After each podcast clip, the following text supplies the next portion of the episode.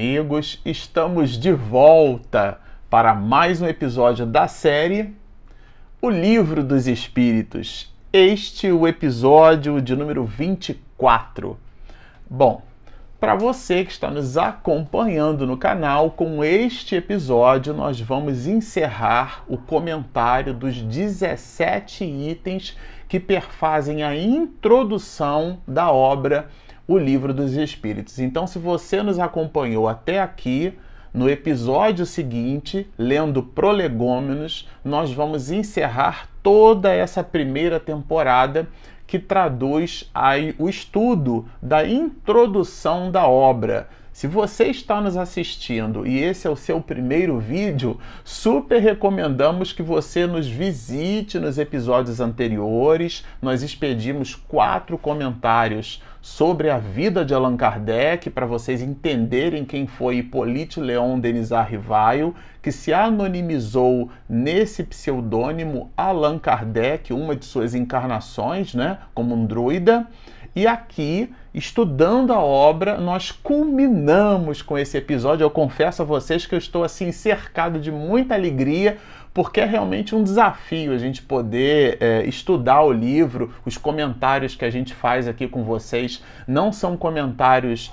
É, desconectados, a gente procura estar tá sempre fazendo um cross-check do pensamento de Kardec com outras obras da codificação, com a obra O que é o Espiritismo. No Livro dos Médiuns, por exemplo, que é uma outra série desse nosso canal, nós fazemos o entrelaçamento entre o pensamento do Livro dos Médiuns com essa obra, o Livro dos Espíritos, e no Livro dos Espíritos a gente também busca pensamentos do mestre de Lyon, expedidos na obra O que é o Espiritismo, que também foi objeto de estudo entre nós. Se você é, está nos assistindo e não curtiu, não compartilhou, não visitou, não estudou a nossa série sobre essa obra, super recomendamos o que é o Espiritismo. Lá nós expedimos 72 episódios estudando é, com afinco essa obra. E aqui nesse episódio é, de número 24, nós vamos terminando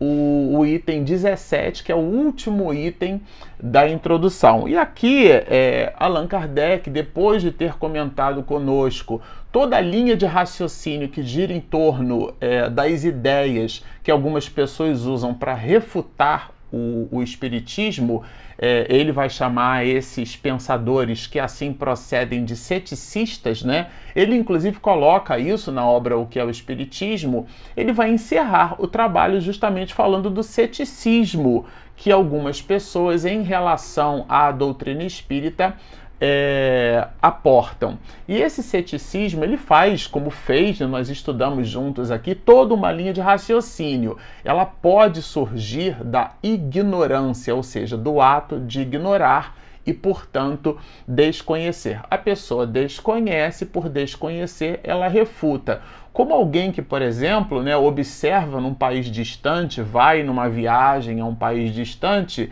e ali é, entra em contato com uma iguaria, né? Muito própria da culinária daquela região. Alguns alimentos são feitos de um jeito que alguns muitos gastronômicos chamam de é, alimentos ou preparos exo, é, exóticos, porque é, é, assim se nos apresentam como fora do seu habitual. E a gente quando olha aquilo, né, porque faz parte do paladar também a visão, o, o apetite está muito associado àquilo que a gente vê, não é à toa que os alimentos possuem cores, né?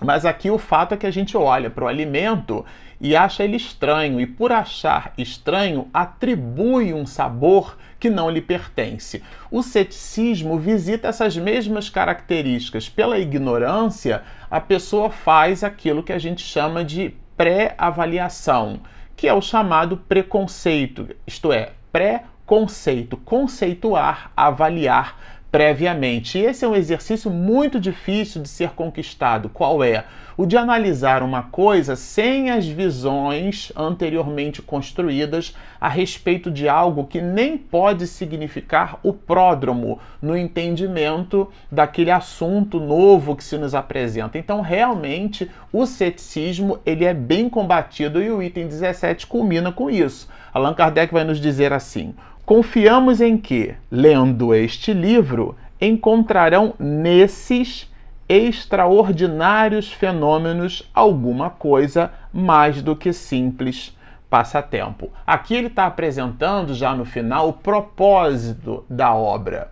Ou seja, o estudo da doutrina espírita não é um passatempo. Alguns muitos astrônomos e astrofísicos, eles ganham a vida, né? Na verdade, doam-se na vida para as descobertas, as grandes descobertas da astronomia, as estrelas, é, muitos anos-luz distantes do nosso sistema solar, os planetas, isto é, os astros que não possuem luz própria e que fora do nosso sistema solar são chamados de exoplanetas, né? Então eles fazem por espectroscopia, por processos muito sofisticados com igualmente difíceis, que exigem também uma dedicação muito grande, a análise da valoração atmosférica desses exoplanetas, fazendo uma comparação daquilo que temos por referencial em nível de biologia, que vai se transformar no que chamamos hoje de astrobiologia, que significa a vida fora do planeta Terra, nesses exoplanetas, fazendo a análise espectroscópica, vão identificar se aquela atmosfera daqueles planetas vão apresentar condições necessárias para abrigar uma vida é, é, fora, portanto, fora do planeta Terra. Tudo isso exige uma dedicação muito grande. E essa dedicação, na verdade, não é, representa um passatempo. Algumas, muitas pessoas podem ler um artigo científico, né, é, por mais é, substanciado ele seja, é, de muitas linhas, de muitas páginas, e muitos deles representam o trabalho de toda uma vida de um cientista. Então, para nós seria um artigo para nos entreter ou para nos encher de mais informação que não ocupa espaço. Mas no caso desse cientista, né, do exemplo que estamos dando, nós estamos dando um exemplo. Existem inúmeros por sobre a face da Terra, pessoas que ficam trancafiadas, por exemplo, num laboratório expedindo é, contribuições fabulosas para a humanidade, provendo vacinas é, e antibióticos, então, e vivem num, num verdadeiro anonimato. Não são vidas de um passatempo. Aqui no estudo da doutrina espírita, nós vamos analisar igualmente estes mesmos princípios. o, o, o mestre de Lyon vai nos apresentar é, a ideia do livro, dizendo que ele não corresponde a um passatempo. O estudo da doutrina espírita, repito, não é um passatempo. A ciência espírita, vai nos dizer Kardec, compreende duas partes. Isso é bem conceitual, né, gente? Uma experimental, isto é, ele escreve aqui, né? Experimental uma porque é relativa às manifestações em geral, e a outra de caráter filosófico, né? relativa às manifestações inteligentes. Nós vimos isso aqui largamente durante o estudo da obra. Os espíritos, quando foram apresentados para Allan Kardec, ou melhor, quando ele, recebendo um convite do senhor Fortier, participou da sua primeira eh, reunião de efeitos materiais, né, de fenômenos físicos, é, ele, Allan Kardec, produziu um axioma, um princípio lógico que, inclusive, está muito presente entre nós, os espiritistas, o de que todo efeito tem uma causa. E valorando, adicionando proposições significativas a esse axioma, Allan Kardec vai dizer: todo efeito inteligente tem uma causa igualmente inteligente. Ou seja, quando ele percebia por processos de tipologia, de tiptografia. O que é que significa isso? As pancadas das mesas, colecionando como no código Morse, né, uma espécie de mecanismo. É, para a composição de letras e palavras, quando ele percebeu que a derivada dessas letras e palavras justapostas, né, formando é, frases, parágrafos e todo um conjunto de sentenças, derivavam em conceitos filosóficos do mais alto grau e teor na história da humanidade, estamos falando de algo que aconteceu no século XIX, ele certamente é, percebeu que não tratava-se de mesa, mas sim de algo, de uma gênese inteligente. Estudava Allan Kardec, disse isso inclusive para nós, que estudava as características, o poder é, e as propriedades do magnetismo há mais de 30 anos. Foi amigo, por exemplo, de Ampère, né? Emily Ampère. Foi amigo de Anton Franz Mesmer, o chamado pai do mesmerismo, que ele, Mesmer, era médico, estudava a condição, a característica e o atributo de toda criatura humana, que toda ela possui, de transfundir, de transladar energia, que ele, Mesmer, chamava de magnetismo animal, porque vem de ânima, alma, isto é, vem do ser vivo. Allan Kardec estudou essas coisas, então imaginou que num primeiro momento uma força estranha do ponto de vista eletromagnético, cujas propriedades ele eventualmente é, estivesse desconhecendo, fosse essas propriedades, fossem elas capazes de deslocar e de movimentar objetos.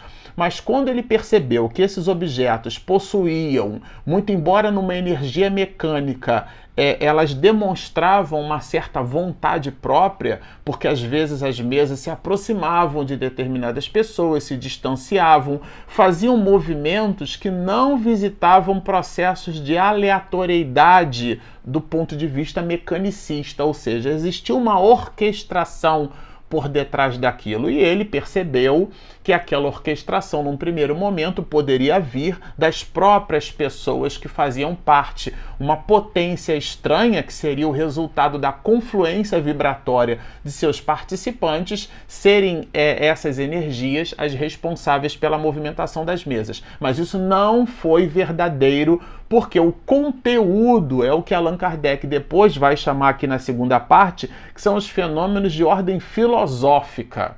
Porque o conteúdo expedido por esses espíritos revelava um conhecimento de altíssimo teor filosófico que não dialogava com os efeitos mecanicistas ou aparentemente mecanicistas expedidos durante aquelas reuniões mediúnicas. Então, enquanto as pessoas se ocupavam, se preocupavam e se maravilhavam com o efeito, porque realmente um efeito físico daquela natureza, sobretudo, impressionava os sentidos, né? É, Allan Kardec ele repousava a mente em cima de outras questões, né? É, Lembrando aqui um pouco Protágoras e também Aristóteles, a gente vai aprender com esses filósofos que os sentidos obliteram a razão, ou seja, não é aquilo que a gente vê da forma que, como nós vemos que efetivamente representa o que é. Então ele, Allan Kardec, ponderava muito essas observações e buscava perquirir dentro de um mecanismo, de um meio cercado de cientificismo, cercado de ciência, melhor dizendo. Ou seja, ele usou um método científico para analisar aqueles fenômenos. E é disso que trata. E esses fenômenos foram analisados e os próprios fenômenos possuem dois grandes braços. O primeiro braço é o braço da própria fenomenologia em si mesma, que foi a porta de entrada utilizada por Allan Kardec para deixar a doutrina espírita. Mas ele não usou somente essa porta este esta casa, né, esta Gaia chamada doutrina espírita, possui uma outra porta tão mais larga e convidativa do ponto de vista reflexivo como a primeira, que é justamente a porta do estudo filosófico. Ele se debruçou por sobre as respostas que os espíritos deram e é disso que trata aqui o mestre de Lyon quando fala da ciência espírita. E diz que a verdadeira doutrina espírita está no ensino que os espíritos deram e os conhecimentos que esse ensino comporta são por demais profundos e extensos para serem adquiridos de qualquer modo. Isso é bem interessante porque, se você se recorda, lá no, no item 8, se salvo engano, entre o primeiro e o segundo parágrafo, Allan Kardec vai nos dizer que a seriedade de um estudo está na, na continuidade a que se lhe é dada. Ou seja, parafraseando Emmanuel, começar é fácil, continuar é difícil, mas terminar é crucificar-se. Ou seja, o que queremos dizer com isso é essa cota de sacrifício, né? esse sacro ofício, essa compleição para a doação de si mesmo em prol de algo maior que não simplesmente as relações transitórias do plano R3 da, da objetividade é, material e humana, algo que seja mais transcendente. Citamos aqui Aristóteles, ele vai chamar então essa transcendência no dizer de Santo Agostinho, mas Aristóteles vai chamar de metafísico. Né? São Tomás de Aquino se serviu bastante desses princípios expedidos por Aristóteles para ajudar a compor na patrística cristã, já que estamos falando de um padre, de um homem muito relevante na história da humanidade, o conjunto de princípios teológicos da igreja. Portanto, essa sacralidade, essa, é, essa, essa movimentação ascensional e ao mesmo tempo transcendental fala justamente do espírito. E é disso que se ocupou Allan Kardec quando estudou conosco é, a obra, quando trata aqui, quando traz aqui agora para gente a doutrina espírita como uma, como uma verdadeira oportunidade de acender luzes na criatura, para que ela possa ascender em direção a Deus. E isso se faz através do estudo, dessa dedicação, desse sacro ofício.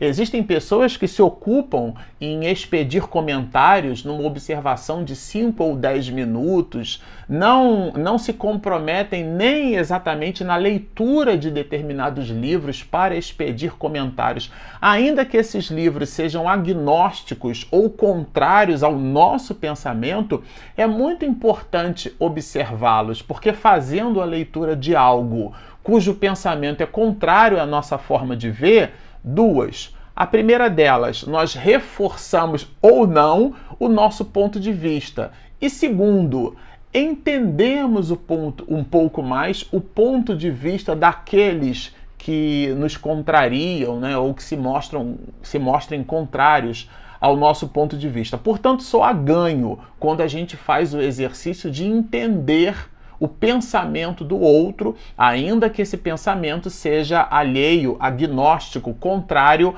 ao nosso modo de ver, pensar e sentir. Sempre há ganho. Esse é o princípio basilar da retórica, não é? Você constrói uma tese, você refuta essa tese, portanto, constrói uma antítese, quer dizer, o contrário dessa tese, e depois, e por último, você forma uma síntese. Para que você tenha uma boa argumentação válida, você precisa da antítese, isto é, do pensamento contrário. E, é, e foi por isso, Allan Kardec era um cientista de sua época. Ele coloca na obra o que é o Espiritismo vários pensamentos contrários. Ele usa o ceticismo para pôr luzes no princípio doutrinário. Ele usa o poder eclesiástico da época ou o pensamento da igreja na época para ratificar o pensamento da doutrina espírita e também é, introduz pensamentos de pessoas incrédulas, ou seja, que não acreditam.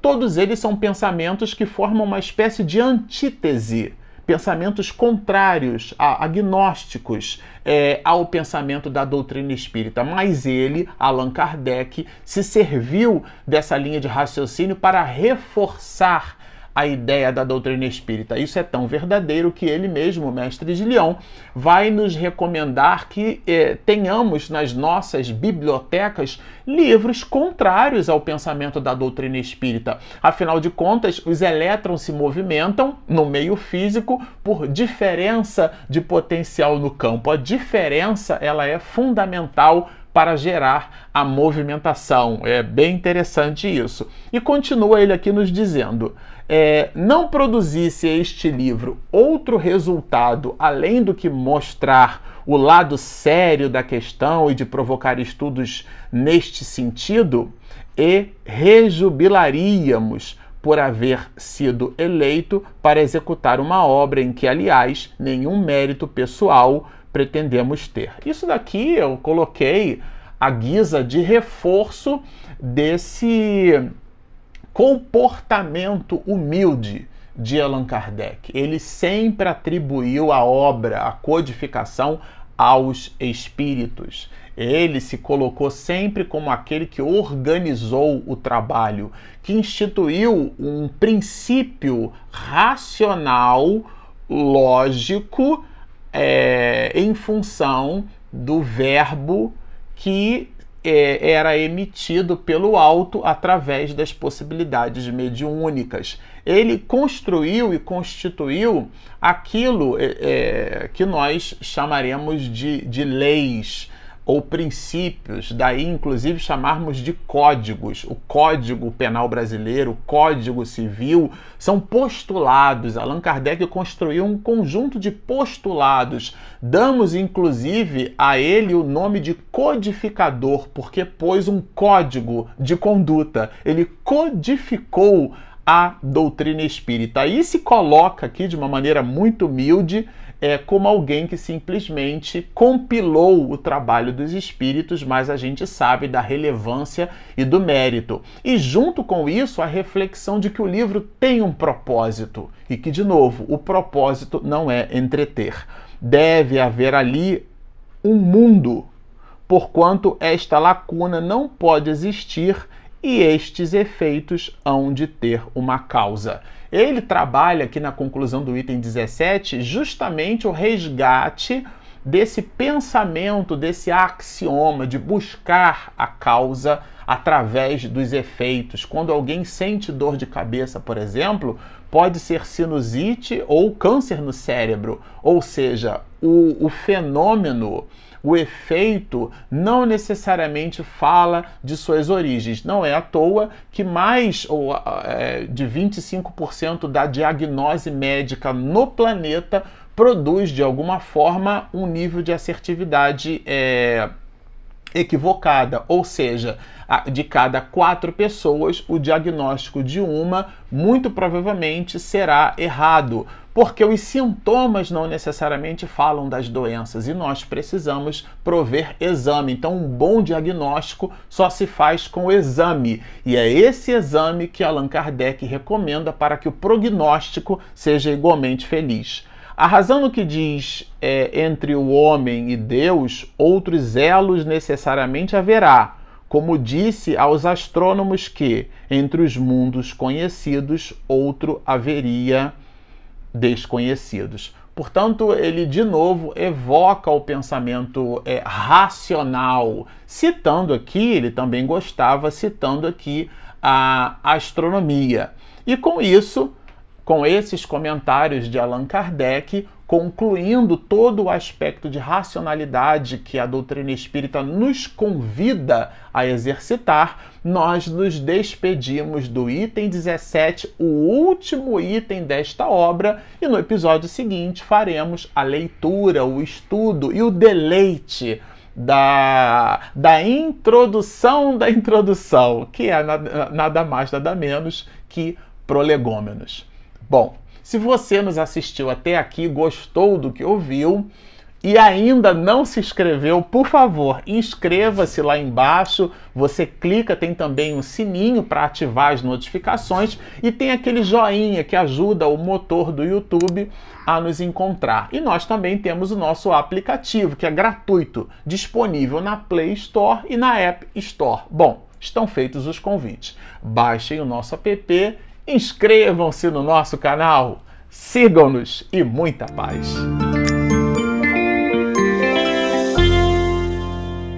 Confiamos em que, lendo este livro, encontrarão extraordinários fenômenos.